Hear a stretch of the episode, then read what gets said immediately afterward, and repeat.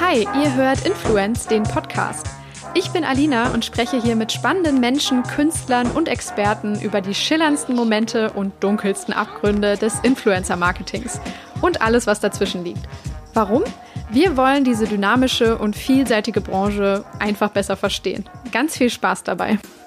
Heute zu Gast Robert Levenhagen, Gründer und Geschäftsführer von InfluencerDB die Schere zwischen einem sehr guten Influencer-Marketeer und einem sehr schlechten Influencer-Marketeer ist unglaublich groß im Vergleich zu anderen Online-Marketing-Kanälen, was den Vorteil hat, dass wenn ich die Motivation und die Fähigkeiten habe, mich da richtig reinzudenken und reinzubrainen und mir das Wissen anzueignen und die Erfahrungen zu sammeln, dass ich dort echte Differenzierung herstellen kann. Ich kann dort selber wirklich etwas beeinflussen. Der Kehrseite der Medaille, es ist dort sehr viel einfacher, massenhaft Kohle auch zu verbrennen, weil wenn ich halt keine Ahnung habe, dann mache ich es halt auch 50 mal schlechter als äh, jemand, der wirklich Ahnung hat. Es wird ein sehr tiefgründiges Gespräch über die Zukunft des Influencer-Marketings. Und wir gehen an manchen Punkten sehr ins Fachsimpeln über. Aber keine Sorge, es wird nicht trocken oder langweilig, denn Robert hat die großartige Gabe, auch komplexe Gemengelagen sehr anschaulich und für jeden nachvollziehbar zu erklären. Für mich war es schon fast schicksalhaft, dass sein Interview zum jetzigen Zeitpunkt an der Reihe war, denn er bringt tatsächlich viele Gedanken an den Start, die in den vorherigen Gesprächen immer mal wieder aufgekommen sind oder auch neu entwickelt wurden, die sich seither in meinem Kopf festgesetzt haben. Und er bringt sie nicht nur an den Start, sondern auch so treffsicher und klar auf den Punkt, wie ich es mir selbst manchmal nur wünschen würde.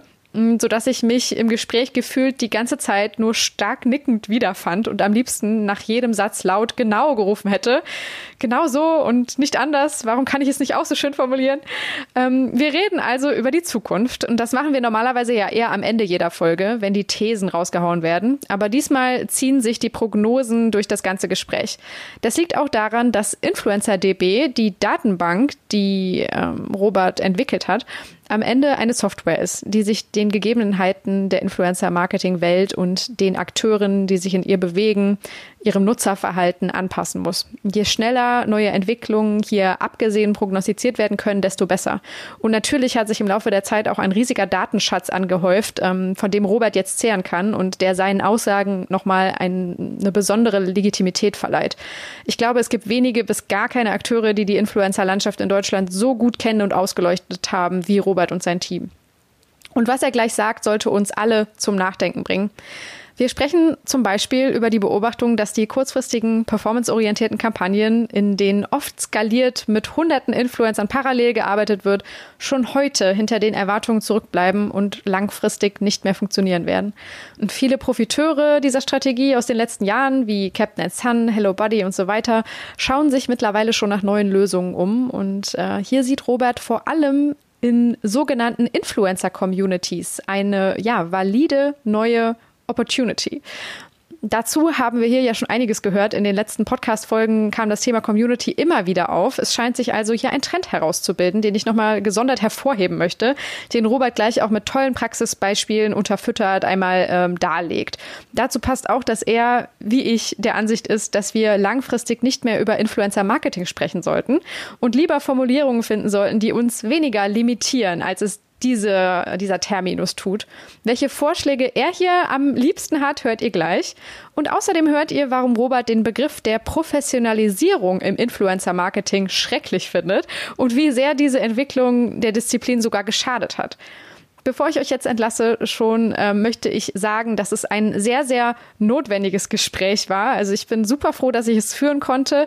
In den letzten Jahren schien im Influencer-Marketing ja wirklich alles sehr, sehr gut zu laufen. Aber wir schleppen doch auch schon eine Menge Ballast mit uns rum. Und einige negative Begleiterscheinungen sind im Laufe der Jahre entstanden, die hier einmal sehr, sehr schön seziert werden, möchte ich fast sagen.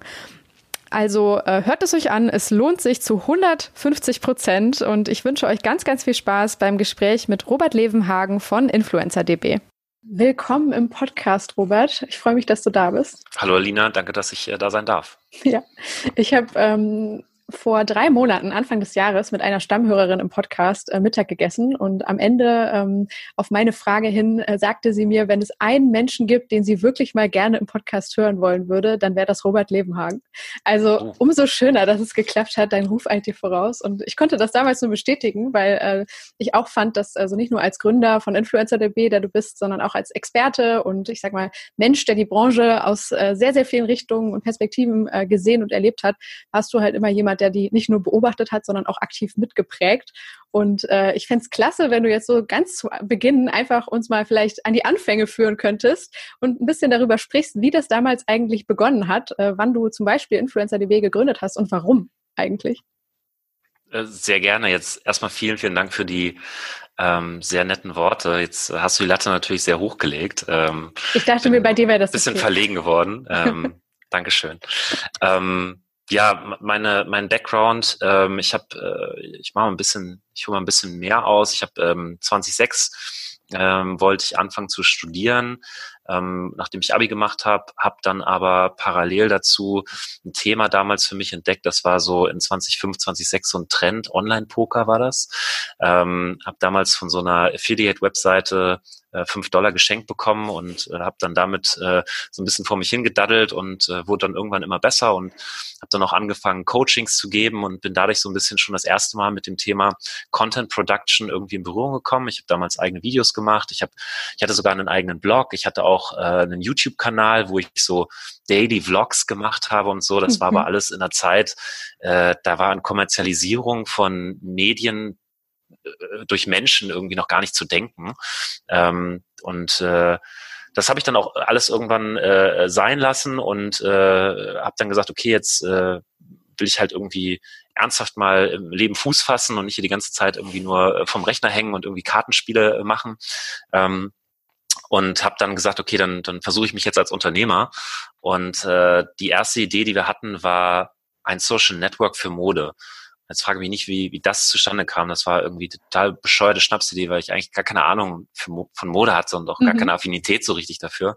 Äh, wir haben es aber trotzdem gemacht und ähm, haben dann festgestellt, dass die einzigen Menschen, die diese Plattform nutzen wollten, Modeblogger waren. Und äh, da waren sie wieder die Blogger. Äh, ich hatte ja schon meine eigenen Erfahrungswerte und dann habe ich gedacht, Mensch, für Mode gibt's also auch so viele Blogs, krass. Ähm, und dann haben wir gesagt, wir pivoten jetzt unsere unser Social Network für Mode hin zu einer Blogger-Plattform.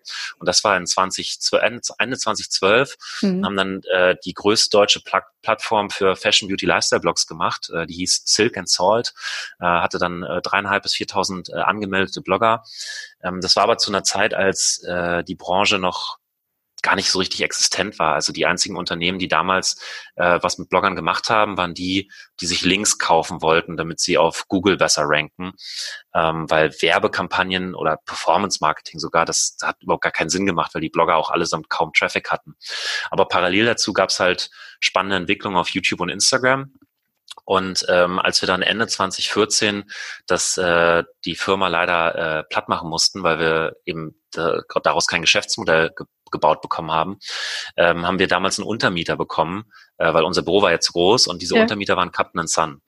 Und okay. Captain Sun waren damals noch drei Studenten, die gerade irgendwie das erste Weihnachtsgeschäft äh, verlebt hatten und irgendwie gesagt haben, boah, das lief eigentlich ziemlich geil. Und die haben uns dann gezeigt, was sie gemacht haben. Und die haben halt an Influencer wie Pamela Reif, äh, die damals so 700.000 Follower hatte, die Uhren verschickt und die haben die dann kostenlos gepostet.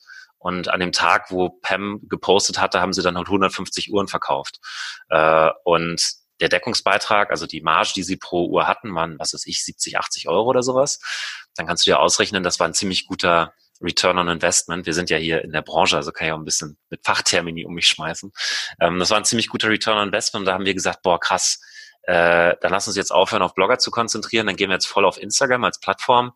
Und was die Jungs uns damals beschrieben haben, was, für, was deren größtes Problem war, äh, überhaupt neue Influencer zu finden. Mhm. Ähm, weil damals war das alles noch total, totales Neuland für jeden. Äh, und die haben sich durch die App durchgeklickt und sind halt irgendwie immer wieder bei denselben gelandet. Dann haben wir gesagt, naja, da muss man ja mit Technologie eigentlich helfen können. Und haben dann gesagt, dann machen wir eine Datenbank von Influencern. Und weil wir sehr kreativ waren, haben wir die Firma dann InfluencerDB für Influencer Datenbank genannt und äh, haben gestartet. Und das war Anfang 2015. Und äh, ja, so sind wir da, so sind wir da reingekommen. Ja, ich finde das faszinierend, weil manchmal passieren so Zufälle, ne? Also, dass die bei euch als Untermieter einziehen, äh, finde ich schon interessant und ihr habt euch da wahrscheinlich dann ab dem Punkt auch so ein bisschen gemeinsam entwickelt in so einem Sparring quasi, ne? Also habt ihr ja, ja auch ihren Aufstieg miterlebt sozusagen. Auf jeden Fall. Also wir saßen in der allerersten Reihe. Ähm, ich will mich da überhaupt gar nicht mit fremden Lorbeeren schmücken. Also die haben den Erfolg ganz alleine äh, sich erarbeitet. Wir haben uns natürlich unterhalten, so wie man sich dann freundschaftlich mit Mitbewohnern unterhält.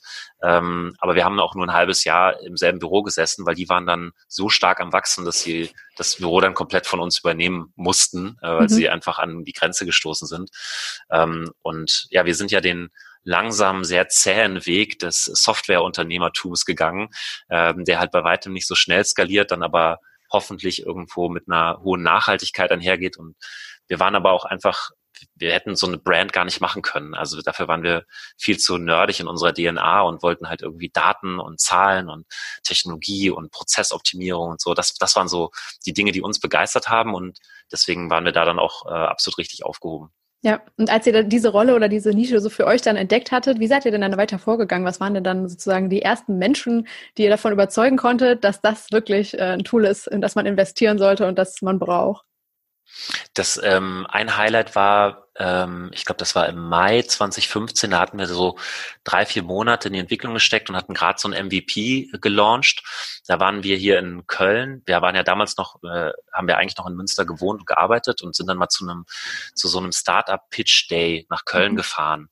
Und dann haben wir hier gepitcht und äh, ich war tierisch nervös und äh, wir hatten irgendwie sieben Minuten Zeit und nach vier Minuten stand mein Mitgründer neben mir und hat so mich mit dem Ellbogen angestupst und sagte so, drüber gucken auf die Uhr, weil ich war immer noch bei der ersten Slide von oh. irgendwie neun Slides und ich, ich so bla bla bla bla bla und es war irgendwie so, ich war so total überfordert.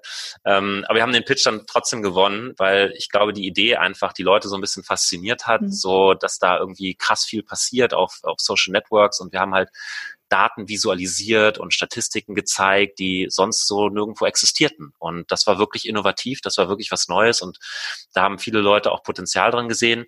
Die Monetarisierung war aber lange Zeit sehr, sehr schwierig, weil ähm, die Software und das ist auch heute immer noch so, nur dann Mehrwerte liefert, wenn die Anwender auch wissen, was sie machen. Und in 2015 wusste noch niemand, was er macht im Influencer-Marketing. Klar, Captain Sun war einer von wenigen Kunden, die wir hatten, äh, weil die wussten ja, was sie machen. Aber ganz viele Unternehmen wussten halt noch überhaupt nicht, was sie machen. Selbst die meisten Agenturen hatten noch keinen Plan, ähm, was sie da wirklich tun. Dementsprechend war das lange Zeit sehr, sehr zäh. Und wir waren dann auch im Sommer kurz vorm Aufgeben. Einfach chronische Erfolglosigkeit war dann irgendwann mit äh, Geldarmut gepaart. Und äh, dann war es irgendwo so, dass wir gesagt haben, so wenn jetzt nicht irgendwie der Knoten platzt, dann, dann brechen wir das alles ab. Und dann haben wir zwei Kunden ähm, bekommen, die uns auch sozusagen den Auftrag gegeben haben, das selber für sie zu machen. Also, dass wir dann auch Agenturleistungen für sie machen konnten. Und dann konnten wir natürlich nicht mehr nur 100 Euro im Monat abrechnen für die Software, sondern da haben wir dann halt irgendwie ein Budget von 10.000 Euro im Monat gehabt. Und das war so, oh krass, Agentur, mega geil, da kann man Geld verdienen.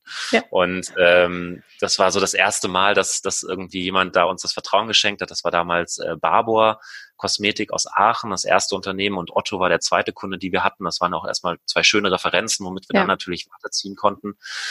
Und ähm, dann haben wir lange Zeit so das bis zweigleisig gemacht und haben das dann Anfang 2016 auseinandergezogen. Also wir haben die zwei Geschäftsmodelle auch wirklich komplett voneinander getrennt. Ähm, eine Zeit lang habe ich dann noch äh, Geschäftsführung von beidem gemacht. Also das eine ist dann Social Match geworden als Agentur äh, und das andere ist InfluencerDB weiterhin als Softwareunternehmen geblieben. Und in Ende 2017 bin ich dann bei Social Match raus und habe gesagt, ich schaffe nicht mehr beides parallel. Das, ich bin auch unglaubwürdig, wenn ich sage, dass ich irgendwie, ja, ich kann Software, aber ich kann auch Agentur. So und das war dann irgendwann so, dass ich mich so ein bisschen wie so ein äh, Bauchladenverkäufer irgendwie gefühlt habe und dann habe ich gesagt, nee, ich konzentriere mich jetzt wieder voll auf das, was ich machen will und machen wollte. Und das war ein Software-Thema, auch wenn äh, es mir sehr schwer fiel, das Team irgendwie so ein bisschen zurückzulassen. Aber ich hatte dann da mit, äh, mit Laura Pier und Marius Sansen auch zwei super Leute, die das dann äh, übernommen haben, die Führung. Und äh, seitdem bin ich dort dann operativ raus und habe mich wieder voll und ganz auf InfluencerDB konzentriert. Ich bin unternehmerisch noch ein bisschen in zwei, drei anderen Sachen so ein bisschen involviert, aber da dann sag ich mal, sehr hands-off. So, also mhm. operativ das, was ich mache, Tag für Tag, ist InfluencerDB, planen, denken, vorantreiben. Das ist so, das ist mein Daily Business. Ja, ähm, genau. Social Match, die Marius Jansen war letztes Jahr auch schon hier im Podcast zu Gast. Kann man sich auf jeden Fall auch nochmal anhören an der Stelle. Äh, Empfehlung dazu, wenn man da tiefer einsteigen will. Ähm, genau, wenn du jetzt also äh, sagst, dass die Software sozusagen gerade dein Daily Business eigentlich ähm, bestimmt oder in vielen, vielerlei Hinsicht, ähm, wie würdest du denn jetzt gerade jemandem, der die gar nicht kennt, erklären, was InfluencerDB eigentlich macht? Ja, da, das passt sehr gut. Wir haben nämlich äh, zuletzt sehr intensiv auch in unserer Identität und auch in unserer Vision gearbeitet. Ähm, unsere Mission ist, und das macht man natürlich immer heutzutage auf Englisch, uh, we strive to enable businesses of all sizes to truly succeed when working with influencers. Und da sind so ein paar Details drin, die uns wirklich sehr, sehr wichtig sind. Das eine, ich fange mal hinten an, when working with influencers. Wir haben uns bewusst gegen Influencer Marketing entschieden, weil ich glaube, dass Influencer Marketing zu eindimensional gehandhabt und gedacht wird und gelebt wird. Ähm, wir haben bewusst gesagt, Zusammenarbeit oder Arbeit mit Influencern, die letztendlich, was ja als Keyword sozusagen alle Facetten abdecken kann. Ähm, und genau da ist auch unser Anspruch. Wir wollen eine Technologie schaffen, die Unternehmen multi funktional unterstützt, basierend auf ihren Strategien. Und deswegen auch die, sage ich mal, dieses Thema All Businesses oder Businesses of All Sizes. Kleine Unternehmen arbeiten anders mit Influencern, als ein L'Oreal oder ein Procter Gamble das können. Ähm, und trotzdem muss die beste Technologie beiden Unternehmen Mehrwerte liefern. Ähm, das ist der zweite Punkt. Der dritte Punkt ist truly succeed. Ähm, ich glaube, dass es in der Branche ganz, ganz viele ähm, Player gibt, die so ein bisschen diesen Hype-Train fahren und easy Erfolge äh, versprechen äh, und das dann auch irgendwie mit irgendwelchen Fake-Daten oder, oder nicht mal Fake-Daten, sondern naja, positiv interpretierten Daten äh, rechtfertigen und schönen Reportings rechtfertigen, weil sie an Leute verkaufen, die überhaupt nicht differenzieren können, was ihnen da eigentlich wirklich verkauft wird, aber die äh, viel Geld mitunter für Kampagnen ausgeben. Äh, und da passiert ganz, ganz viel Schindluder und davon wollen wir uns ganz substanziell abgrenzen. Das ist die nächste Frage, die sich dann halt stellt. Wie machen wir das? Indem wir eine einzigartige Kombination aus Technologie und Education anbieten. Also wir haben auch von Anfang an schon gesagt, wir wollen nicht nur ein reiner Softwareanbieter sein, sondern wir wollen auch ganz insbesondere in die Wissensvermittlung an unsere Kunden oder auch an die generelle Branche irgendwie äh, punkten und, und uns dadurch auch abgrenzen. Hm, das zieht sich auch durch unseren Content, den wir veröffentlichen, wie ein roter Faden durch. Oder wenn wir irgendwo die Chance bekommen, auf Bühnen zu sein oder Interviews zu geben, dann geht es eigentlich nie um uns, sondern immer um die Sache und das, was unsere inhaltlich strategischen Überzeugungen sind. Ähm, und dann, was kommt dabei heraus?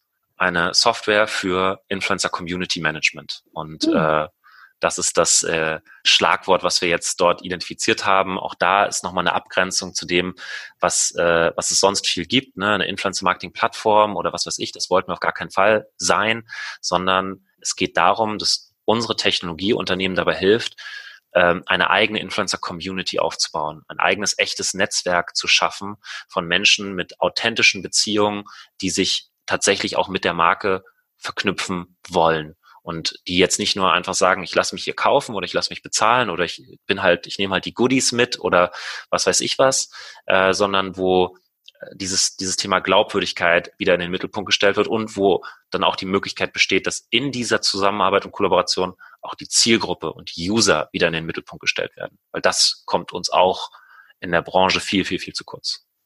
Das finde ich schon einen super interessanten Shift und äh, das äh, interessiert mich deshalb so sehr, weil ich auch gerade in den letzten Gesprächen so sehr auf der Suche bin nach neuen Begriffen für oder nach äh, erweiternden Begriffen für Influencer Marketing, weil ich auch glaube, dass das uns oft limitiert und so so eindimensional irgendwie oft äh, viele Menschen zurücklässt, wenn es darum geht, was kann die Disziplin und was können wir wirklich für tolle Dinge umsetzen mit Influencern in der Arbeit mit Influencern.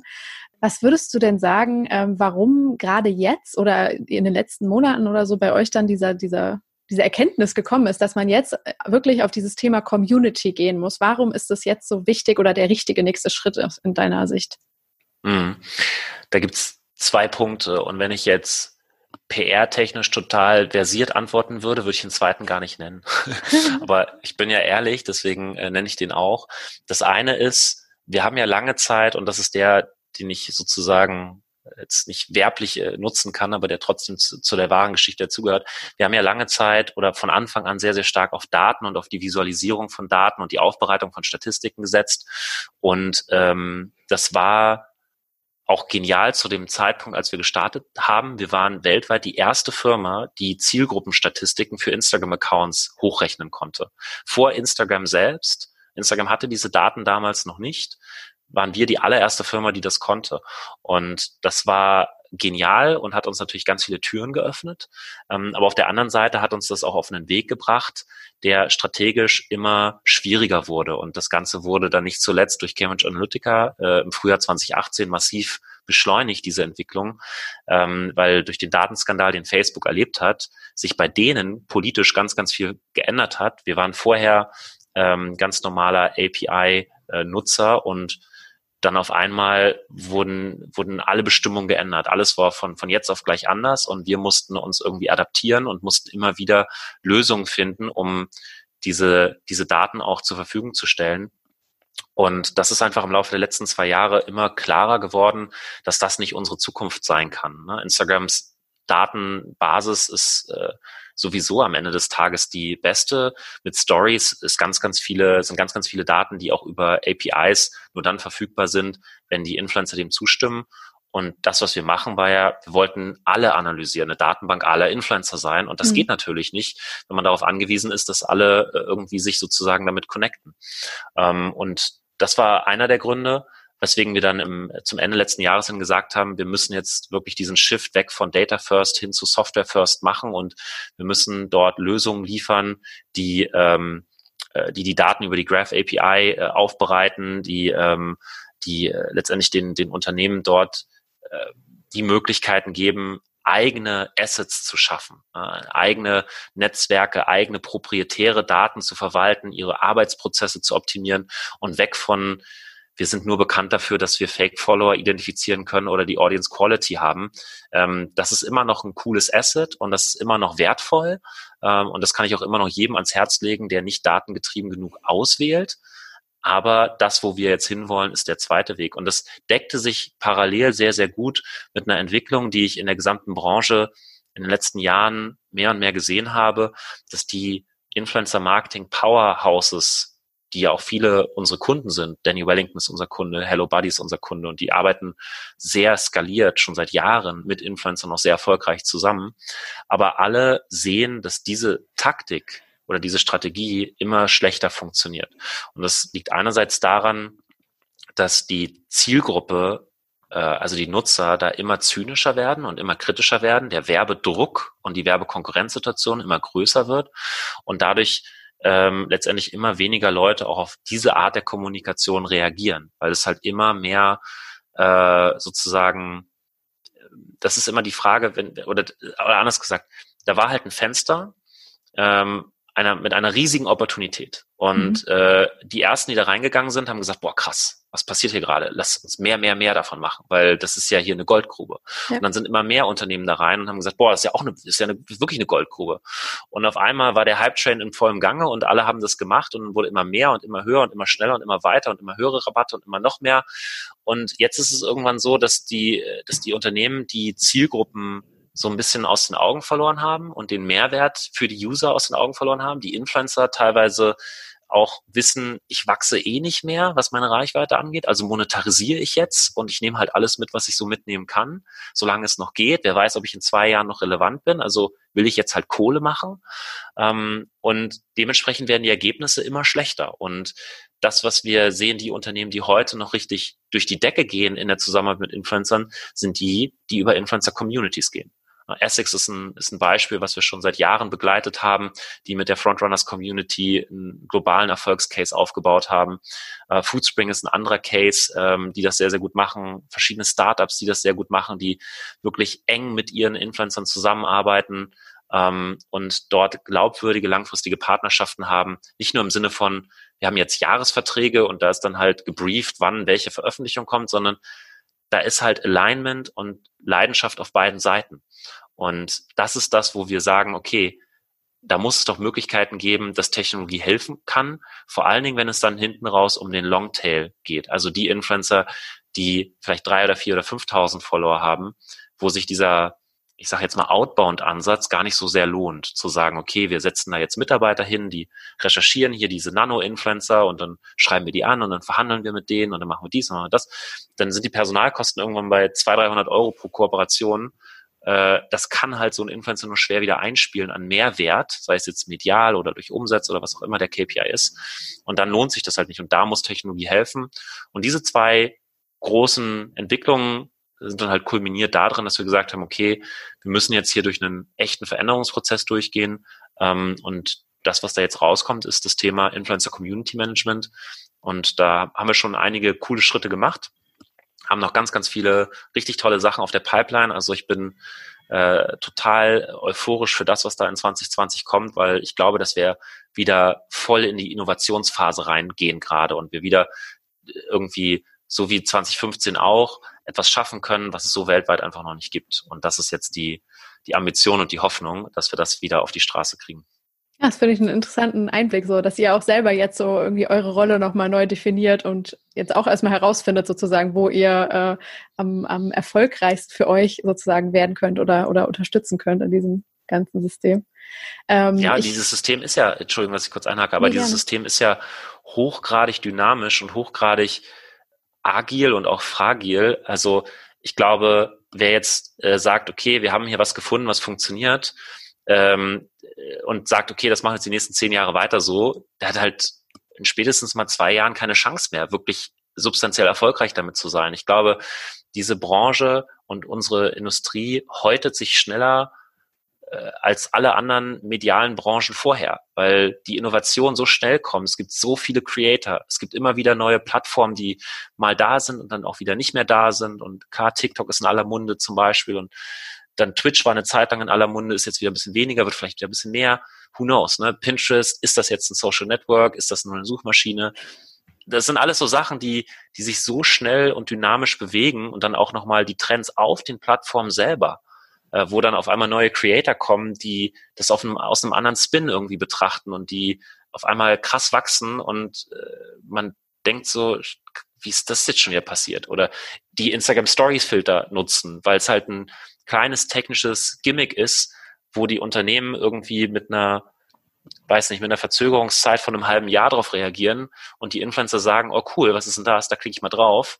Ah cool, äh, da kann ich jetzt ein bisschen rumspielen und, und drei Tage später haben sie den ersten irgendwie selber geschraubt und veröffentlicht und kriegen halt damit krasse Viralität, weil sie halt diejenigen sind, die agil darauf reagieren. Und ähm, das trifft uns natürlich ganz genauso. Ne? Also diese, diese Veränderung, ähm, je mehr man an der Quelle sitzt, und wir sind ja näher an der Quelle als die Marken sozusagen und auch näher an der Quelle als die meisten Agenturen, ähm, desto mehr muss man dort auch entsprechend reagieren äh, und sich anpassen. Und ja. das versuchen wir auf jeden Fall. Und ich glaube, das ist oft diese, äh, dieses oder der Grund für das Problem, was du zu Beginn jetzt der, der Herleitung sozusagen beschrieben hast, dass viele Marken eben nicht so agil sozusagen auf diese Dynamik reagieren können. Was wäre denn aus deiner Perspektive etwas, was, äh, was Marken vielleicht langfristig irgendwie mitbringen müssen, um wirklich agil gutes Influencer-Marketing zu machen, weil, ne, das ist ja echt dieses Ding, wir müssen eigentlich immer drüber schreiben, die Zeiten haben sich geändert. Influencer-Marketing im Jahr 2021 muss anders gemacht werden als 2018 zum Beispiel. Ne? Aber mhm. was, was können Marken vielleicht im Alltag ongoing oder jetzt so in den nächsten Schritten auch vielleicht anpassen oder was sollten sie auf jeden Fall beachten, wenn sie äh, vielleicht wirklich so agil sein möchten, wie es vielleicht nötig wäre? Puh, da könnte ich jetzt tausend Sachen zu sagen, aber das erste, was mir einfällt, ist, ich nenne es mal DNA. Mhm. Ähm, die Unternehmen, die das sehr gut machen und die das können, für die ist diese gesamte Influencer-Welt Teil ihrer DNA und die Unternehmen, die das nicht so gut können, für die ist Influencer ein Kanal.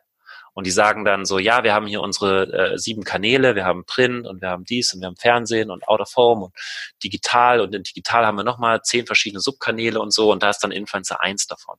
Ähm, die können natürlich immer mal wieder schöne Kampagnen machen, ne, schöne Raketen in die Luft schießen, die explodieren dann schön und dann alle so, oh, schön. Und dann ist das aber auch wieder weg.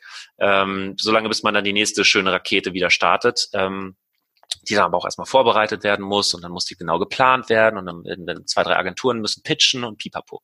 Äh, und die Unternehmen, die äh, das sozusagen die die oder auch Teams teilweise in Unternehmen, die das zum Teil ihrer DNA machen und das in den Kern ihrer Überlegungen äh, hineinnehmen, die fahren sozusagen so eine Always-on-Strategie und äh, die schauen sich jeden einzelnen Influencer vielleicht an und überlegen, was können wir mit dem machen, was können wir hier für Mehrwerte liefern, was können wir hier für Mehrwerte auch zurückbekommen. Es muss ja nicht immer nur sein, ich gebe Geld und ich bekomme eine Veröffentlichung. Es gibt ja ganz, ganz viele Sachen, die dort gemacht werden können und wo Mehrwerte auch zwischen Marken und Influencern getauscht werden können sozusagen. Ähm, und das ist, glaube ich, das, was der größte, fundamentalste Unterschied ist. Der ist aber auch sehr schwer herzustellen. Also wenn ich jetzt schon ein Unternehmen bin, was sehr erfolgreich ist, was sehr groß ist, was schon über Jahre oder Jahrzehnte auf eine gewisse Art und Weise funktioniert, diese Disruption in der Geschwindigkeit so mitzumachen, vor allen Dingen, wenn die Entscheidungsträger vielleicht, ich will jetzt nicht altersdiskriminierend sein, aber vielleicht 50 Jahre sind und TikTok selber niemals nutzen würden. Selbst ich nutze TikTok nicht, weil ich irgendwie den Content zu jung finde. Das, das mhm. spricht mich nicht mehr an. Ich bin da jetzt langsam offiziell old. so, ähm, und äh, ja, das ist dann halt schwierig, darauf äh, noch mit der Innovationskraft und mit der Agilität zu reagieren, wenn man sozusagen gar nicht genau weiß, man, man schaut da drauf oder ich, ich schaue dann da drauf und ich kann halt, ich muss jetzt aufpassen, dass ich das nicht falsch, ich kann halt nicht Scheiß von Gold unterscheiden. Wir haben ja jetzt hier keine Zensur, glaube ich, hoffe ich, nein, aber ähm, das ist halt ein Problem, ne? weil wenn ich halt drauf gucke und sage so, jemand sagt, das ist Gold und ich so, ja, keine Ahnung, wenn du es sagst, dann wird es wohl Gold sein. Ähm, aber vielleicht ist es halt genau das Gegenteil. Und ich kann es halt nicht unterscheiden. Und dann bin ich natürlich auch erstmal vorsichtig. Und dann will ich erstmal abwägen. Und dann gucke ich erstmal, was machen denn, was macht meine Peer Group? Was machen denn die anderen Marken so? Und dann taste ich mich so ran und dann will ich Case Studies sehen, dann will ich Daten sehen und Statistiken sehen. Und dann gibt's halt die Unternehmen, wo die Entscheidungsträger selber immersiv sozusagen in dieser Welt aufgehen äh, und die das die das einfach leben, die das spüren, die äh, Unternehmen wie zum Beispiel oder nicht oder doch. Ich weiß nicht, ob du die mhm. kennst. Das ist eine Marke auch aus Münster, die waren auch unsere Untermieter. Joana war damals unsere Untermieterin. Und Joana ist so ein Case, die ist halt selber irgendwie Influencerin, kreative Unternehmerin und schafft es halt mit ihrer Marke immer wieder den Zahn der Zeit auf der Plattform total zu spüren, aufzugreifen und auch in das Unternehmen einfließen zu lassen. Und dann wird es Teil der DNA und das spürt die Zielgruppe und deswegen haben die 400 noch was 1000 Follower auf Instagram, während halt riesige Marken äh, mit riesigen Budgets strugglen, überhaupt auf einen sechsstelligen Betrag zu kommen oder sechsstellige Anzahl zu kommen. Ja, diesen Aspekt finde ich super spannend, dass vielleicht auch ähm, Menschen mit eigener Influencer-Erfahrung sozusagen, die vielleicht auch wirklich selber aktiv sind, dann zum Schlüssel werden und äh, in die Unternehmen strömen und dort was aufbauen oder diese DNA irgendwie einflechten ne? oder durch die persönlichen Beziehungen zu den Teams oder so das kreieren. Ähm, weil ich frage mich wirklich, also ähm, welche Hoffnung kann man quasi den alteingesessenen Unternehmen und Marken geben, die halt wirklich schon seit Jahrzehnten existieren und die jetzt vielleicht nicht unbedingt ein Need haben, die Disruption sozusagen zu durchleben, aber denen man das langfristig trotzdem gerne empfehlen möchte, weil ich das Gefühl habe, dass äh, sich alles in diese Richtung entwickelt, dass ähm, Marken Communities aufbauen und alle, die das jetzt nicht machen, werden in 20 Jahren irgendwie da stehen und denken, oh Gott, woher kriegen wir denn jetzt den Bass und äh, den Social Proof, den wir eigentlich wollen und brauchen? Ne? Also wäre das jetzt etwas sehr zukunftsweisendes eigentlich, diese Strategie mal anzugehen, wenn man das noch nicht in seiner DNA hat das ist äh, äh, ja, dein, dein, Ohr, dein Wort in, Gottes Ohr sozusagen, ähm, ist ja, deckt sich ja eins zu eins mit unserer Überzeugung. Was ich da vielleicht noch dazugeben kann, ein Bild, was ich gerne nutze, um das vielleicht auch nochmal zu visualisieren. Marketing funktioniert oder allgemein Kommunikation, Unternehmenskommunikation funktioniert auf zwei Arten und kann auf zwei Arten erfolgreich sein. Das eine ist, ich baue mir eine Maschine, wo Input und Output gemessen werden und wo der Output am besten größer ist als der Input. Ja, und dann kann ich, solange ich dort auf dem Gaspedal stehe, äh, also immer die ganze Zeit das Öl, also das Geld, das Budget reingebe, kommt dann auch entsprechend der monetäre Value hinten raus. Das Problem ist, in dem Moment, wo ich den Fuß vom Gas nehme oder das Getriebe irgendwie ruckelt, und die Maschine nicht mehr funktioniert, habe ich halt auch relativ schnell nichts mehr und dann muss ich erstmal die Maschine fixen und manchmal geht die auch nicht mehr zu fixen, ist sie broke und dann geht's halt einfach nicht mehr. So, wenn ich jetzt aber stattdessen meine Energie nutze, nicht so eine Maschine zu bauen, mit der ich halt irgendwie direkt fahre, sondern eine Maschine zu bauen, die ich irgendwie dann auch noch mit viel Aufwand auf einen Berg hiefe und dann dort irgendwie es schaffe, eine Lawine loszutreten. Ähm, dann habe ich halt lange Zeit irgendwie vielleicht vier, fünf, sechs, sieben Versuche, wo die Lawine so ein bisschen stecken bleibt und läuft nur, der, der Schneeball läuft nur fünf Meter und dann bleibt er liegen und ein Jahr passiert irgendwie relativ wenig. Aber wenn das dann irgendwann funktioniert und wenn das dann irgendwann Fahrt aufnimmt, dann ist es unstoppable. Und dann kommt eine, ein Momentum und eine Energie dann irgendwann an, Gut, jetzt will ich das Bild nicht zu Ende denken, weil Lawinen natürlich auch gefährlich sind für Menschen, aber ähm, es geht letztendlich darum, was, was, der, was der Output gegenüber dem Input ist. Ja, und da ja. habe ich halt dann am Ende Input über Zeit führt zu, wenn man alles richtig macht, und man das Vertrauen und die Unterstützung auch von Entscheidungsträgern bekommt, zu einem potenziell sehr, sehr großen Output hinten raus. Aber der kommt halt nicht so schnell und der kommt nicht so planbar. Und es kann halt auch einfach sein, dass man zwei, drei Jahre investiert und dann irgendwann feststellt, ja Mist, irgendwie hat's immer noch nicht, fliegt's immer noch nicht und äh, geben wir jetzt auf, äh, irgendwie sagen wir jetzt, ja, Mist, äh, haben es versucht, aber wir kriegen es halt nicht hin. Oder zieht man weiter durch, bleibt man dran, bleiben die Leute, die dann auch solche Projekte verantworten, bleiben die auch dran, haben die weiterhin auch das Vertrauen in sich? Äh, oder hat sich der Markt schon wieder so weiter gedreht, dass die ganze Idee obsolet geworden ist? Das Schlimmste, was man halt machen kann, ist zu sagen, okay, wir, wir machen halt solche Investitionen und dann hört man halt irgendwie ein halbes Jahr, bevor es richtig klickt, hört man dann auf und hat irgendwie zwei, drei Jahre reingeballert irgendwie und dann äh, ist einem der Atem ausgegangen. Ne? Das ist ja das, das Schlimmste, was dann sozusagen passieren kann. Aber diese Glaskugel hat halt einfach niemand. Und das ist dann der Punkt, wo die Unternehmen, wo die Entscheidungsträger das sozusagen nativ verstehen, einfach einen substanziellen Vorteil haben, weil sie äh, das aus Überzeugung machen können. Und sie müssen nicht erst für Buy-in sorgen und das verkaufen und mit Daten und Ergebnissen short-term auch beweisen, sondern sie sagen, ich mache das jetzt, weil ich weiß, dass es klappt. Und ähm, dann, das sind dann die großen Erfolgsgeschichten, die ganz vielen, die das dann auf dem Weg dahin aber nicht schaffen, die sieht man natürlich auch nicht. Ja, und ich glaube halt, ne, das Szenario von Maschine 1, damit fühlen sich halt alle sicherer, weil es halt so ja. einfach messbar ist. Und wir müssen dann auch diese Diskussion führen, wie, wie kann man äh, vielleicht auch Erfolge nochmal anders einordnen, ne? Weil äh, Maschine 2 sozusagen, da zählen dann vielleicht auch ein paar andere, noch qualitativere Werte. Wenn du dann diese Community einmal aufgebaut hast, dann äh, können das ja auch kleine Details sein. Dann ist so ein Sentiment vielleicht irgendwie mega interessant oder, oder geteilter Inhalt oder wie viel äh, von der Community noch an Engagement reinkam, irgendwie an Content und so on top.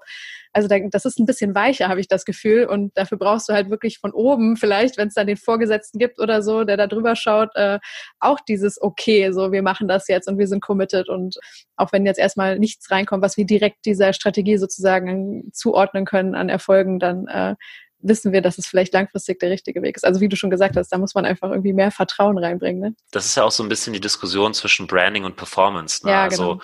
Also äh, Performance Marketing, ja toll, äh, klar, alle wollen was, was performt und gleichzeitig trotzdem die Marke noch auflädt. Aber solche, so einen heiligen Gral zu finden, ist halt auch schwer. Ja, richtig. Ähm, was müsste man denn dann jetzt am besten machen? Du hast es eigentlich schon angedeutet, um äh, dieses Community Building wirklich strategisch zu betreiben. Also man braucht ein Team, das committed ist, das auch nativ versteht, so warum das jetzt wichtig ist und wie man vorgeht und wie man in der Arbeit mit Influencern eben auch auf so einem langfristigen Niveau arbeitet, wo es wirklich so um äh, ja wirklich Beziehungen geht, die man aufbaut, nicht um dieses transaktionale, unpersönliche, hier ich gebe dir Geld und du hast das Produkt in der Kamera, ja, wie, wie fängt man da an überhaupt? Mit wie vielen Influencern sollte man das machen? Lieber mit wenigen und sukzessive mehr? Sollte man welche aussortieren, die dann nicht funktionieren? Worauf achtet man? Was würdest du sagen? Oh, gute Frage. Dieses Playbook ist ja noch nicht geschrieben. Ne? Ja. Das ist ja, das ist ja das Schöne und das Spannende. Ja. Äh, und ich glaube, da gibt's aktuell noch sehr, sehr viele Wege, die nach Rom führen. Ähm, am Ende des Tages muss jedes Unternehmen äh, und auch jedes Team, was in, in so einen Bereich reingeht, hinterfragen, okay, was, was können wir bieten? Was können wir liefern, was wirklich Value hat? Und manchmal ist es das Produkt. Manchmal sind es aber auch ganz andere Dinge. Manchmal ist es eine Emotion, manchmal ist es ein Netzwerk, manchmal ist es eine Beziehung. Manchmal ist es der Fakt, dass das Unternehmen schon einen Instagram-Account mit großer Reichweite hat und den vielleicht einfach nutzt, um Leute zu triggern, äh, sich dort zu engagieren und dort irgendwo Teil dabei zu sein. Manchmal ist es ein Purpose. Ne? Also mhm. Unternehmen wie ein Abend Angels zum Beispiel aus Köln, die werden halt Leute nicht mit Geld überzeugen, die werden Leute und Influencer mit Purpose überzeugen und sagen, Leute, wir stehen für was, wenn du für dasselbe stehst und Teil unserer Bewegung werden willst, dann komm in unsere Community. Und ähm, das, ich glaube, sag ich mal, dieses verbindende Element, ähm, wo auch das Gefühl ist, dafür möchte ich mich einsetzen, ähm, das ist ein ganz, ganz wichtiger Faktor. Also äh, what's in it for me? Das ist eine Frage, die sich jedes Community-Mitglied unbewusst stellt. Und ähm, je weniger ich sozusagen über äh, menschliche Komponenten und, und sag ich mal, nicht monetäre äh, Motivation gehen kann, desto mehr komme ich halt automatisch wieder in dieses transaktionale Verhältnis rein, wo ich dann sage, naja gut, ich nehme jetzt mal, jetzt muss ich aufpassen, dass ich hier niemanden beleidige, aber nehmen wir mal Nestle, da gibt's vielleicht viele Menschen, die sagen so, da stehe ich jetzt nicht so mit Leidenschaft dahinter, aber ich finde die jetzt auch nicht schlecht, aber ich würde mich jetzt nicht so äh, aus Purpose-Gründen irgendwie für die einsetzen. Ähm, aber wenn die halt jetzt mit einer guten Kooperation um die Ecke kommen, eine spannende Kampagne machen, äh, mir da irgendwie die Möglichkeit geben, guten Content zu produzieren und mich auch fair vergüten, dann würde ich das schon machen. Und da ist ja auch nichts Schlimmes dabei. Aber für so ein Unternehmen ist es dann vielleicht ein bisschen schwieriger, sozusagen das zu machen, während es für ein Unternehmen wie Disney natürlich total einfach ist, äh, irgendwie zu sagen, es gibt sowieso schon unglaublich viele Brand-Lover, die müssen, wir müssen eigentlich nur mal die Schleuse so ein ganz klein bisschen aufdrehen. Dann spritzt uns das Wasser schon entgegen und die Leute wollen da irgendwie rein. Ähm, für die ist das mehr so, wir müssen es nur eigentlich mal irgendwie einigermaßen sauber aufsetzen und irgendwie Methoden finden, dass wir die Tausende, Tausenden Bewerber, die dann da reinkommen, irgendwie die Spreu vom Weizen trennen können und das irgendwie alles äh, in der Skalierung gemanagt bekommen, während andere sagen, wie kriege ich überhaupt erstmal den ersten, ersten dazu zu sagen, yo, ich bekenne mich zu euch. Ne? Das ist halt, äh, die Ausgangsvoraussetzungen sind da bei jedem Unternehmen unterschiedlich. Ich glaube, das ist der Punkt, wo dann vielleicht äh, einfach auch sehr, sehr wichtig ist, äh, mit den richtigen Partnern dann zu, zusammenzuarbeiten, weil wir können nur Technologie und Klugscheißern mhm. ähm, und aber wir können ja nicht Kreation, wir können nicht das Ganze mit Leben füllen, wir können nicht die, die Lösung für jeden Einzelnen individuell äh, erstellen. Das ist dann zum Beispiel der Punkt, wo externe Hilfe auch von außen nochmal wichtig ist und wo Agenturen dann eine ganz, ganz zentrale Rolle spielen werden, meiner Meinung nach. Mhm.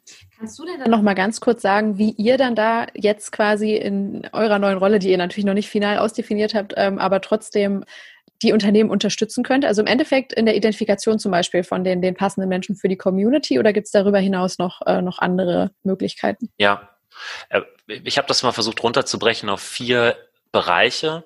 Äh, das eine ist der Aufbau und die Vergrößerung der Community. Das ist einerseits über Inbound, das heißt, es muss irgendwo die Möglichkeit geben, für die, die sich schon für mich interessieren, sich auch bei mir zu melden, sich bei mir zu bewerben und zu sagen, ich bin an dir interessiert, ich habe 2700 Follower, aber ich bin ein glühender Fan, ich liebe Coca-Cola. So, dann äh, können die sich halt dort bei der Coca-Cola Community bewerben. Ähm, Gleichzeitig äh, sagt dann vielleicht aber auch Pepsi, hey, wir wollen lieber selber auswählen. Ne? Das ist dann der Outbound-Weg. Wir wollen selber recherchieren und wir wollen Leute gezielt ansprechen und sagen, wir haben hier eine exklusivere Community, die ist nicht äh, 10.000 Leute groß, die ist halt nur 100 Leute groß und du bist einer davon. Und äh, das ist dann der Outbound-Weg, wo es dann über Recherche geht. Bei beiden Sachen können wir technisch helfen. Ähm, das eine ist, indem wir mal äh, praktisch so, so ein Bewerbungsformular für, eine, für die Datenbank, also für die, für die ähm, für das, für das Unternehmensnetzwerk mhm. äh, erstellen, wo dann sich Menschen bewerben können. Und das andere ist mit einer Recherchedatenbank von allen großen Kanälen der Welt, wo man dann durchscrollen kann und durch, durchfiltern kann, um zu sagen, okay, die könnten für mich passend sein und da melde ich mich dann mal und stelle uns und unser Programm mal vor. Der zweite große Bereich ist dann die Verwaltung dieses Netzwerks. Äh, da kommen ja ganz viele verschiedene Faktoren zusammen. Ähm, da werden Daten gesammelt, da werden auch, da wird auch Kommunikation betrieben, da muss vielleicht auch Informationsaustausch unter den Teams innerhalb der Unternehmen funktionieren und das Ganze äh, darf dann nicht irgendwie nur eine, eine, eine Excel-Liste sein, sondern am besten eine vernünftige Cloud-Lösung, die genau für diesen Use Case optimiert ist. Das ist dieses ganze Thema Management äh, von, von Kontakten, Kontaktmanagement. Dann der dritte Punkt ist, ich habe jetzt also mir mein Asset aufgebaut. Ich habe auch Funktionalitäten, dieses Asset irgendwie am Leben zu erhalten und zu, zu managen. Aber wie kriege ich Value daraus? Und wie definiere ich eigentlich Value als Unternehmen? Ist Value, dass ich äh, ja, Reichweite bekomme? Ist Value, dass ich Content bekomme? Ist Value, dass ich Feedback bekomme? Ist Value, dass ich äh, irgendwie kreative Ideen sourcen kann, die dann wiederum irgendwie anders whatever, ne? Es kann ja, können ja, ja verschiedenste Sachen sein, aber da muss die Technologie dann natürlich auch als Enabler funktionieren, dass ich diese vielleicht tausenden Mitglieder in meiner Community auch erreichen kann äh, und dazu motivieren kann, auch Value beizusteuern für das, was wir dort tun.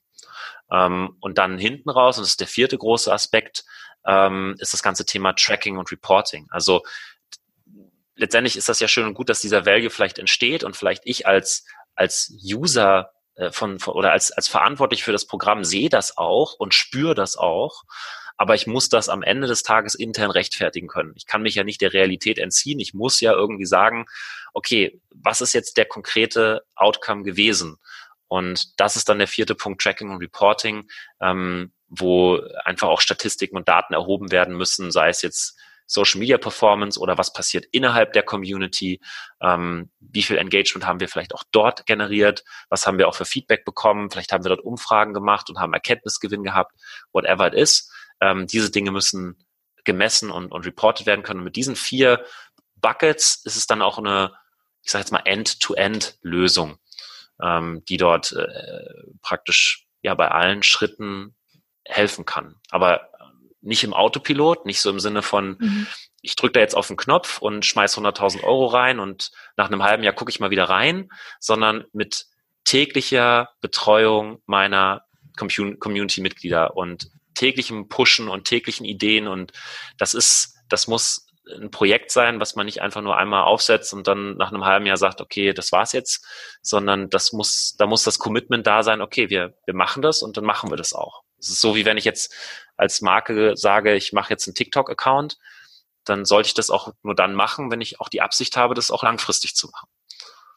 Und du hast eben schon äh, Essex genannt. Ähm, magst du mal erzählen, warum die das aus deiner Perspektive so in Ansätzen und also dieses Community Building schon sehr, sehr äh, gut betreiben? Und fallen dir noch andere Brands oder Marken ein, wo du sagst, boah, ja, die haben schon diesen, ähm, diesen Shift gemacht oder haben dieses Potenzial erkannt und vielleicht schon gehoben? Ja, ähm, Essex ist ein, ist ein spannender Case, weil der Verantwortliche dort sehr, sehr früh schon diese Vision aufgesetzt hat und am Anfang komplett ohne Budget, nur mit Power of Will und seinem persönlichen Netzwerk die ersten 20 Läufer irgendwie für Essex Frontrunners noch mit persönlichem Beknien sozusagen rekrutiert hat. Der konnte ihnen ja nichts bieten, außer, ja, vielleicht kann ich dir mal ein PR-Sample von den Schuhen zuschicken. Das war's dann aber auch. Und bis heute ist, äh, sind die Essex Frontrunner unbezahlt. Ähm, das heißt, die Community-Mitglieder kriegen nichts.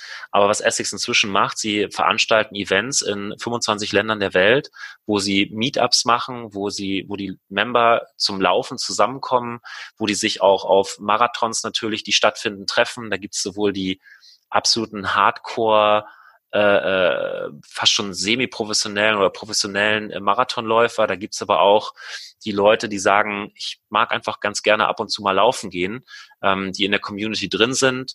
Ähm, und die haben das dann äh, so gelöst, dass sie halt auch nochmal eine gewisse Exklusivität reingebracht haben. Die haben einmal im Jahr eine Bewerbungsphase.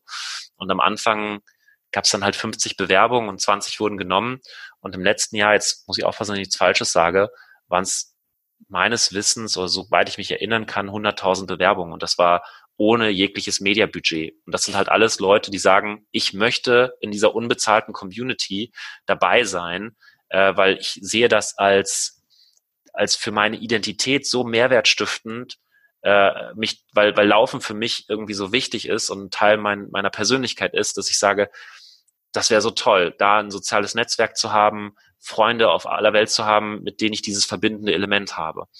Und ähm, das ist halt genial, weil inzwischen der Mehrwert dieser Community innerhalb der Organisation Essex auch global sichtbar ist. Also er hat dann auch äh, für diese Initiative intern den äh, Innovations Award bei Essex auf globaler Ebene gewonnen, hat es dann in Tokio mal vorstellen können und, und hat dafür äh, entsprechend dann natürlich auch mehr Verantwortung, mehr Budget bekommen und seine persönliche Karriere, Anfang noch als Freelancer dabei gewesen, heute im europäischen Headquarter in, führenden, in einer führenden Position, ähm, natürlich auch enorm beschleunigt und wenn man sich heute die Social Media Accounts von Essex, die Markenaccounts anguckt, ist das alles Frontrunner Content. Die mhm. produzieren fast nichts mehr selbst, die sourcen das alles aus ihrer Community.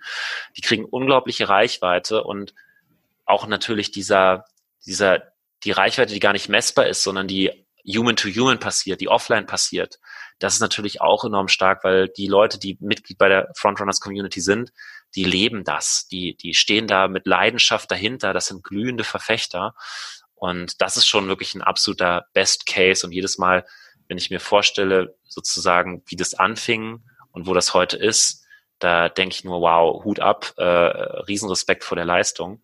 Ähm, anderes schönes Beispiel ist ähm, Sephora in den USA hat äh, letztes Jahr äh, das Sephora Squad äh, gelauncht, relativ hemdsärmlich, ehrlich gesagt, mit einer kleinen Landingpage.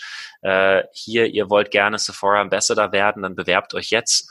Und dann haben die einen mehrstufigen Bewerbungsprozess daraus gemacht und immer wieder sozusagen die inaktiven oder nicht so relevanten Bewerber aussortiert und mit jeder Stufe mussten die, die noch dabei waren, mussten wieder irgendwas tun, um noch dabei zu bleiben und mussten dann ihre Communities wieder aktivieren und ihre Follower aktivieren. Und so hat Sephora unglaubliche Earned Media Reichweite generiert und am Ende waren halt zehn äh, Leute übrig von, äh, auch hier muss ich aufpassen, dass ich nichts Falsches sage, auf jeden Fall einen fünfstelligen Betrag an äh, äh Bewerbungen äh, oder fünfstellige Anzahl von Bewerbungen, ähm, die da reingegangen sind ähm, auch ein super spannender, super cooler Case. Das sind jetzt natürlich zwei Love-Brands, die ja. in ihrer jeweiligen Nische einfach mit ganz, ganz viel Rückenwind reingehen. Aber das sind natürlich dann auch die, die mit großen Zahlen punkten können. Äh, ein ganz kleines Beispiel, ähm, kann ich zum Beispiel, ich bin, ich bin als, als in, ja, als Partner sozusagen bei einer Direct-to-Consumer-Brand im, im, Schmuckbereich involviert. Äh, und da ist ganz, ganz wenig Budget nur äh, vorhanden und auch relativ wenig Bekanntheit, 30.000 Follower auf Instagram. Aber da sind dann auch Beziehungen mit Influencern, die schon seit seit zwei, drei Jahren mit der Marke regelmäßig arbeiten, die auch von sich aus den Schmuck wirklich tragen, die das immer wieder verlinken. Ähm, und das ist äh, uns dort auch unglaublich wichtig, dass wir halt einfach nicht irgendwelche Influencer kaufen, sondern dass wir dort eine Community aufbauen. Wir haben uns dann auch mit denen schon persönlich getroffen. Äh, da gibt es auch andere Beispiele. Glossybox hat das, hat das eine Zeit lang sehr, sehr gut gemacht, dass sie so Beauty-Meetups mit so Influencern gemacht haben, denen dann essen waren und gar nicht mal mit dem Ziel, jetzt irgendwie Reichweite aufzubauen, sondern echte Beziehungen aufbauen, einfach mal zuhören, was haben die zu erzählen, was haben die denn so zu sagen. Ähm, aber da brauchst du natürlich das Mandat von der von den Verantwortlichen zu sagen, ja klar, hier zwei Mitarbeiter, fahrt mal bitte äh, für zwei Tage dahin, ladet die mal schön zum Essen ein, das sind auch schon 2.000, 3.000 Euro weg.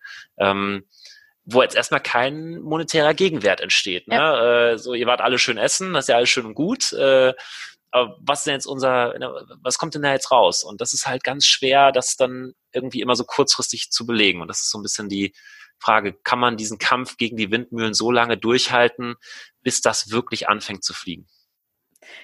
Ja, aber es, äh, es klingt wundervoll. Also äh, ich bin sehr gespannt äh, zu beobachten, wie viele andere Marken das jetzt so für sich entdecken und auch weiter, weiter ausgestalten. Und nach allem, was man hört, was du jetzt auch erzählt hast, ähm, braucht man da in diesem Prozess halt einen längeren Atem als in den, den klassischen, vielleicht so eher performance-fokussierten Kampagnen und Aktivitäten.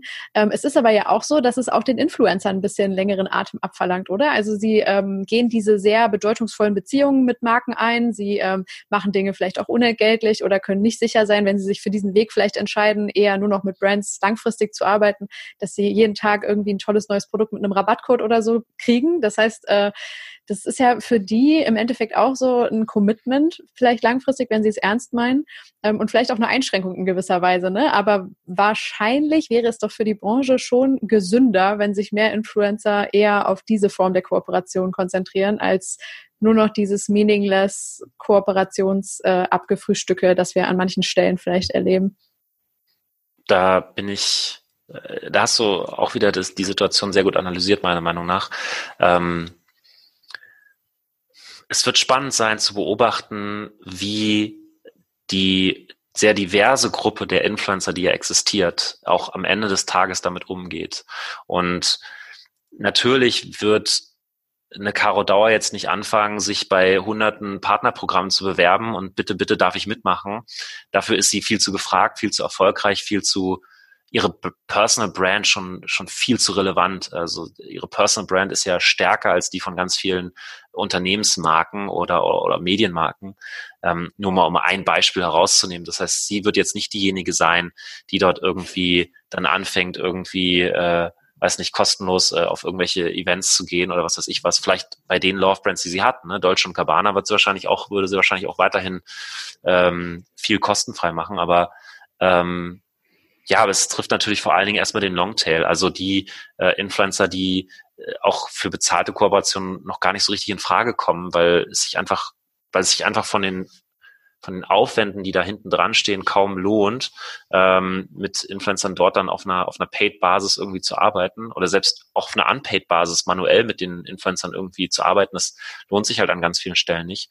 Ähm, und natürlich auch bei den Marken, die eine, eine Größe und eine Relevanz und Erfolg aufbauen, wird das dann auch immer mehr in die höheren Tiers reingehen. Also ich kann mir schon vorstellen, dass wenn Louis Vuitton sowas machen würde, dass es da auch Influencer mit Millionen Reichweiten gäbe, die sich dort auf so ein ganz exklusives Ambassador-Programm bewerben, äh, in der Hoffnung, dass sie halt ausgewählt werden als eines der digitalen Gesichter der Marke. Aber da sind wir immer noch in den, in den totalen Kinderschuhen und das ist auch ganz viel Glaskugel der Kern deiner Frage war ja auch so ein bisschen, was passiert dann mit den Influencern, die jetzt äh, sozusagen einfach nur durchmonetarisieren? Ähm, für die sehe ich ehrlich gesagt mittelfristig so oder so schwarz. Also mhm. äh, die Frage ist, ähm, wenn, wenn ein Influencer das langfristig betreiben will, muss auch ein Influencer sich natürlich wiederum wandeln. Auch das Geschäftsmodell und das Marktumfeld für Influencer verändert sich. Und ich glaube, dieses Geschäftsmodell, ich nehme einfach nur immer wieder andere Koops mit äh, und versuche irgendwie so viel Geld so schnell wie möglich zu extrahieren. Das geht mit dem Kollateralschaden einher, dass die Zielgruppe immer mehr abstumpft, das immer weniger ernst nimmt, immer mehr versteht, das ist eigentlich gar keine Empfehlung. Das ist einfach wirklich nur Werbung. Und äh, dann performt es halt einfach auch irgendwann genauso wie Werbung, nämlich nicht. Mhm. Und dann werden die ganzen performance-getriebenen Unternehmen irgendwann merken, ja, hm, mit dem brauchen wir eigentlich gar nicht mehr arbeiten. Aber die ganzen Branding-orientierten Marken und die, die wirklich, wo es, wo es um echte Beziehungen geht und um echte Leidenschaft geht, die sagen, nee, die hat sich doch eh schon verbrannt. So, äh, und dann ist auf irgendwann auf einmal gar keiner mehr da, der äh, an der Zusammenarbeit äh, so interessiert ist, wie das mal in den goldenen Zeiten war. Und dann glaube ich, werden wir auch äh, viele Influencer sehen, die dann sagen, naja, jetzt muss ich mich vielleicht irgendwie doch nochmal anders äh, verdingen. Aber vielleicht schätze ich das auch alles zu zynisch ein, weil es gibt auch gleichzeitig wiederum so viele Unternehmen, es gibt immer so viele Unternehmen, die auch heute noch Influencer mit Fake-Followern buchen, obwohl es so einfach ist, inzwischen das zu erkennen und ja. so viele Quellen da sind und da immer noch Geld in die Hand genommen wird und wirklich äh, auch einfach totaler Schrott gebucht wird. Von der Warte her wird das auch in fünf Jahren wahrscheinlich noch so sein. Äh, ja, ich blicke manchmal auch etwas pessimistisch äh, so in die Zukunft. Also ich glaube, dass sich äh, diese Schere der, der Wissenden und der Unwissenden immer weiter noch, äh, noch ähm, auftut, sozusagen, dass es viele gibt, die jetzt einfach schon äh, in, im Jetzt und im Morgen sozusagen denken und angekommen sind und äh, sehr, sehr viele noch mit den, den alten Instrumenten von früher operieren, sozusagen und auch die gleichen Fehler vielleicht machen, die heute eigentlich gar nicht mehr nötig wären. Ne? Das ist äh, ja. ja. schade, dass du das auch so siehst und bestätigst, aber okay. Ja, ich, ähm. ich habe da noch eine Anekdote, die ich da, oder vielleicht eine Anekdote ist es nicht, aber ein Modell, ein gedankliches, was äh, vielleicht äh, ganz spannend ist. Wenn ich äh, überlege, was gibt es eigentlich so für Möglichkeiten, Online-Werbung zu machen, dann sind das, der Großteil des Budgets geht an Google und an Facebook. Und äh, das liegt unter anderem daran, dass es so einfach ist, dort ein gewisses Maß an Erfolg und ein gewisses Maß an Sicherheit zu erzielen. Ähm, gleichzeitig limitieren mich diese starren Konstrukte mit Algorithmen, mit automatischer Optimierung hinsichtlich meiner Differenzierung einfach auch. Das heißt, der beste Facebook Advertising Marketeer versus dem schlechtesten Facebook Advertising Marketeer, da liegen nicht Welten dazwischen. Das ist nicht wie beim Tennis, wo der beste Tennisspieler der Welt dem schlechtesten Tennisspieler der Welt, der, der, der macht keinen Punkt. Ähm, sondern bei Facebook Ads liegt das schon irgendwo relativ nah beieinander, weil Facebook und Google natürlich das Interesse haben, dass selbst der unwissendste Marketeer, der halt nur mal zehn Minuten im Monat Zeit hat, da mal 100 Euro Budget einzustellen, der soll trotzdem irgendwie ein bisschen was da rauskriegen. Ja. Und das ist bei Influencer Marketing anders. Bei Influencer Marketing habe ich unglaublich viele Stellschrauben, an denen ich als Nutzer und als Projektleiter schrauben kann. Und das fängt bei der Auswahl an, das geht bei der Verhandlung weiter, das geht bei der Nutzung meiner Technologie, der Verwaltung meiner eigenen proprietären Daten, meines Wissens äh, hinsichtlich der kreativen Gestaltung der Kooperation, äh, Auswertung, das ist wirklich, das zieht sich komplett durch die, äh, durch die Wertschöpfung durch. Und überall an jeder Stellschraube kann ich entweder total verkacken oder richtig gut sein. Und wenn ich halt alles richtig gut mache, dann bin ich am Ende auch hundertmal so gut wie jemand, der alles richtig schlecht macht. Was ich damit sagen will, ist, die Schere zwischen einem sehr guten Influencer-Marketeer und einem sehr schlechten Influencer-Marketeer ist unglaublich groß im Vergleich zu anderen Online-Marketing-Kanälen, was den Vorteil hat, dass wenn ich die Motivation und die Fähigkeiten habe, mich da richtig reinzudenken und reinzubrainen und mir das Wissen anzueignen und die Erfahrungen zu sammeln, dass ich dort echte Differenzierung herstellen kann. Ich kann dort selber wirklich etwas beeinflussen.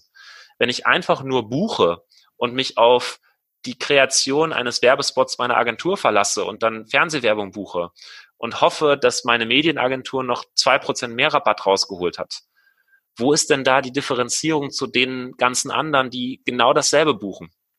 Die ist einfach nicht existent. Ich habe keinen mhm. kompetitiven Edge.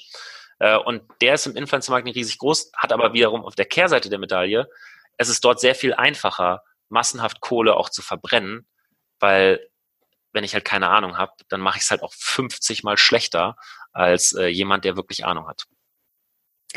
Ja, sehr schönes Bild. Doch, äh, ja, finde ich, finde ich ein gutes Modell. Ähm, Deswegen ist zum Beispiel äh, dein Podcast auch so wichtig, weil der hier geht es um Wissensvermittlung und das ist ja ein, Branchenpodcast mit äh, Kompetenz und mit Substanz und letztendlich dieses Investment ist von jedem Influencer-Marketeer einfach notwendig, ähm, wenn er oder sie dauerhaft erfolgreich sein will und dauerhaft bestehen will. Ja, vielen Dank. Sehe ich. Konnte ich mal ein äh, bisschen was zurückgeben. Genau. Und das auf jeden Fall. Äh, ja, aber genau, das ist auch tatsächlich die Intention, dass man äh, diesen Wissensaustausch hier äh, irgendwie vorantreibt, äh, Leuten zuhört, die äh, super viel in der Praxis unterwegs sind, ihre Perspektive sozusagen auch hört und ja, ich glaube, es wird super spannend sein, das im Laufe der Jahre zu erleben, ähm, wie sich natürlich auch gewisse ähm, Ratschläge oder Einschätzungen vielleicht auch nochmal anpassen oder ändern. Klar, weil wir in dieser dynamischen Welt leben. Ne? Vor einem Jahr haben äh, viele im Gespräch hier noch anders über TikTok geredet, als sie es heute tun zum Beispiel. Das ist, ist das Paradebeispiel. Ja. Ne? Aber an ganz vielen anderen Stellen wird das eh passieren. Ähm, ja, glaubst du denn, wir brauchen einen anderen Begriff als Influencer-Marketing und was wäre dein favorisierter äh, Terminus dafür? Ja, wir haben ja für uns schon gesagt, dass wir da weg wollen von diesem Keyword Influencer Marketing und hin mhm. zu Working with Influencers. Auf Deutsch hört sich das dann nicht mehr so cool an, Zusammenarbeit genau. mit Influencern. Aber das ist ja irgendwie bei all, allen Sachen so. Irgendwie habe ich das Gefühl, auf Englisch hört sich das immer cooler an. Vielleicht liegt es auch nur daran, dass mein Englisch nicht so gut ist wie mein Deutsch, aber ähm, ich sind ja auch, glaube ich, nicht die einzigen. Deswegen haben ja viele deutsche Marken oder deutsche Sänger singen auf Englisch. Egal. Ich habe jetzt gerade so ein bisschen den Faden verloren, aber ähm, ja, ja Zusammenarbeit Wort. mit Influencern. Ja, genau, okay. das ist so der, das ist so der, der Punkt, den ich ganz generalistisch mal dort reinschmeißen würde. Ja, finde ich sehr schön. Wenn du in die Zukunft blickst, äh, hast du noch weitere Thesen? Du hast jetzt schon so, so viele mitgebracht. Äh, ich will nur dir auch die Möglichkeit geben, vielleicht noch was anderes reinzuwerfen, woran wir jetzt noch gar nicht gedacht haben im Gespräch. Ob es da noch irgendwas gibt sozusagen, was du so, wenn du, wenn du einen Satz sagen müsstest oder eine These, ähm, was können wir erwarten? Ich kann sagen, was ich mir erhoffe, mhm. weil ich glaube, das ist, äh, das ist das, was ich noch besser kontrollieren kann. Ähm, ich erhoffe mir Rückkehr zum Fokus auf die Zielgruppen, weil das, was ich in den letzten Jahren beobachte, und ich war ja nun wirklich fast schon von Tag eins in dieser Branche hier dabei, es gibt drei Gruppen. Es gibt die Unternehmen, es gibt die Influencer und es gibt die Zuschauer und die Konsumenten. Und lange Zeit haben die Influencer vor allen Dingen ihre Beziehung zu den Zuschauern als das Wichtigste angesehen. Und im Zuge der Professionalisierung der Branche, was ich für mich ein absolutes furchtbar, furchtbarer Begriff ist, äh, ist die Branche gleichzeitig auch immer schlechter geworden. Ähm, nicht im Sinne von ja operativ schlechter, sondern von dem, wie es Mehrwerte für die Menschheit generiert. Weil je professioneller die Werbung umgesetzt wird, desto öder wird sie, desto mehr wird sie wie Fernsehwerbung und wie andere Werbung und desto mehr ähm, verliert das Ganze den Charme, den es von Anfang an eigentlich ausgemacht hat, nämlich dass Menschen mit Menschen kommunizieren, dass sie so kommunizieren, wie sie wirklich kommunizieren. Und wenn wir dann sehen, wie, Unterne wie, wie Influencer inzwischen einfach nur noch die Briefings ablesen, weil die Unternehmen darauf bestehen, dass sie wieder in Anführungszeichen professionell agieren und äh, sich ganz klar an die Guidelines halten und so weiter und so weiter, dann diese Kontrolle killt die Kreativität und sie killt auch den Fokus auf die Zielgruppe. Und was passiert ist, oder was passiert ist und wird sein, dass beide Seiten profitieren, äh, äh, verlieren. Ähm, die Unternehmen erreichen nicht ihre wirtschaftlichen Ziele und ihre Werbeziele, weil sie wieder an der Zielgruppe vorbei kommunizieren, weil sie wieder aus einer Ich-Perspektive kommunizieren und nicht aus einer, was kann ich für dich tun, sondern was kannst du für mich tun? Äh, Perspektive, ne? wie, wie kauf jetzt was, wieder diese Push-Kommunikation, ganz viel. Und die Influencer werden verlieren, weil sie zwar kurzfristig ihrem Geldgeber es recht machen, aber langfristig ihr Asset torpedieren und gefährden. Und ihr Asset ist nun mal ihre Community. Auch Influencer haben ja wiederum ihre eigenen Communities. Und wenn das dann irgendwann nur noch Follower sind, die noch da sind, weil sie zu faul waren, ihren Feed aufzuräumen und ihre 790 Abonnements einmal durchzusortieren, dann hast du da vielleicht 60.000 stehen. Aber wenn davon sich nur noch 3.000 aufrichtig und ehrlich für dich interessieren und die anderen 57 sind halt noch so über, dann hast du als Influencer einfach kein Asset mehr. Dann bist du, dann bist du wirtschaftlich betrachtet, stehst du dann vor einem großen Problem, weil äh, diese, ähm, diese Irrelevanz, die dann dort da ist, die wird sich natürlich irgendwann auch in sinkender Performance oder zeigt sich dann in sinkender Performance und sinkende Performance wirkt dann für weniger, sorgt dann für weniger Buchungen und das ist so eine Spirale nach unten. Und deswegen hoffe ich, Rückkehr zum Fokus auf die Zielgruppen. Das ist für die Influencer das Beste. Das ist für die Unternehmen das Beste. Und vor allen Dingen ist für Menschen wie dich und mich, die nur User sind, ja. das Beste. Ja, ich befürchte, dass manchmal der, der Schmerz muss erstmal groß sein, bevor äh, ein Umdenken bei vielen Leuten irgendwie ansetzt. Oder aber ich glaube, wir gehen schon in eine richtige Richtung. Alleine die Aufklärung darüber ist, ist glaube ich, der, der erste wichtige Schritt. Ich danke dir auch für diesen Einblick und für all die anderen vielen Dinge. Ähm, ich habe viel gelernt und äh, ja, schön, dass du da warst. Vielen Dank. Ich danke euch sehr fürs Zuhören. In der letzten Minute hatten wir ein paar technische Probleme, daher musste ich es etwas abrupter enden als sonst, aber inhaltlich waren wir ja sowieso formvollendet. Robert war vor zwei Wochen auch im Podcast Baby Got Business bei der wunderbaren Ann-Kathrin Schmitz zu Gast. Hier gab es nochmal ein paar andere Schwerpunkte als heute bei mir. Wenn ihr seiner Stimme also so gerne lauscht wie ich, dann solltet ihr auf jeden Fall auch dort vorbeischauen und äh, inhaltlich nochmal von der anderen Seite mit einsteigen, ihm und gemeinsam mit Ann-Kathrin eben lauschen austauschen. Ähm, ich danke euch für eure Zeit heute. Toll, dass ihr dabei wart. Ich freue mich, wenn ihr beim nächsten Mal wieder dabei seid. Gebt mir gerne Feedback auf LinkedIn, vernetzt euch mit Robert und mir auf dieser Plattform. Schaut in die Show Notes rein, da habe ich nochmal alles reingepackt, was im Gespräch aufgeploppt ist. Und ja, ich danke euch ansonsten und wünsche euch eine gute Woche. Bis zum nächsten Mal. Bye, bye.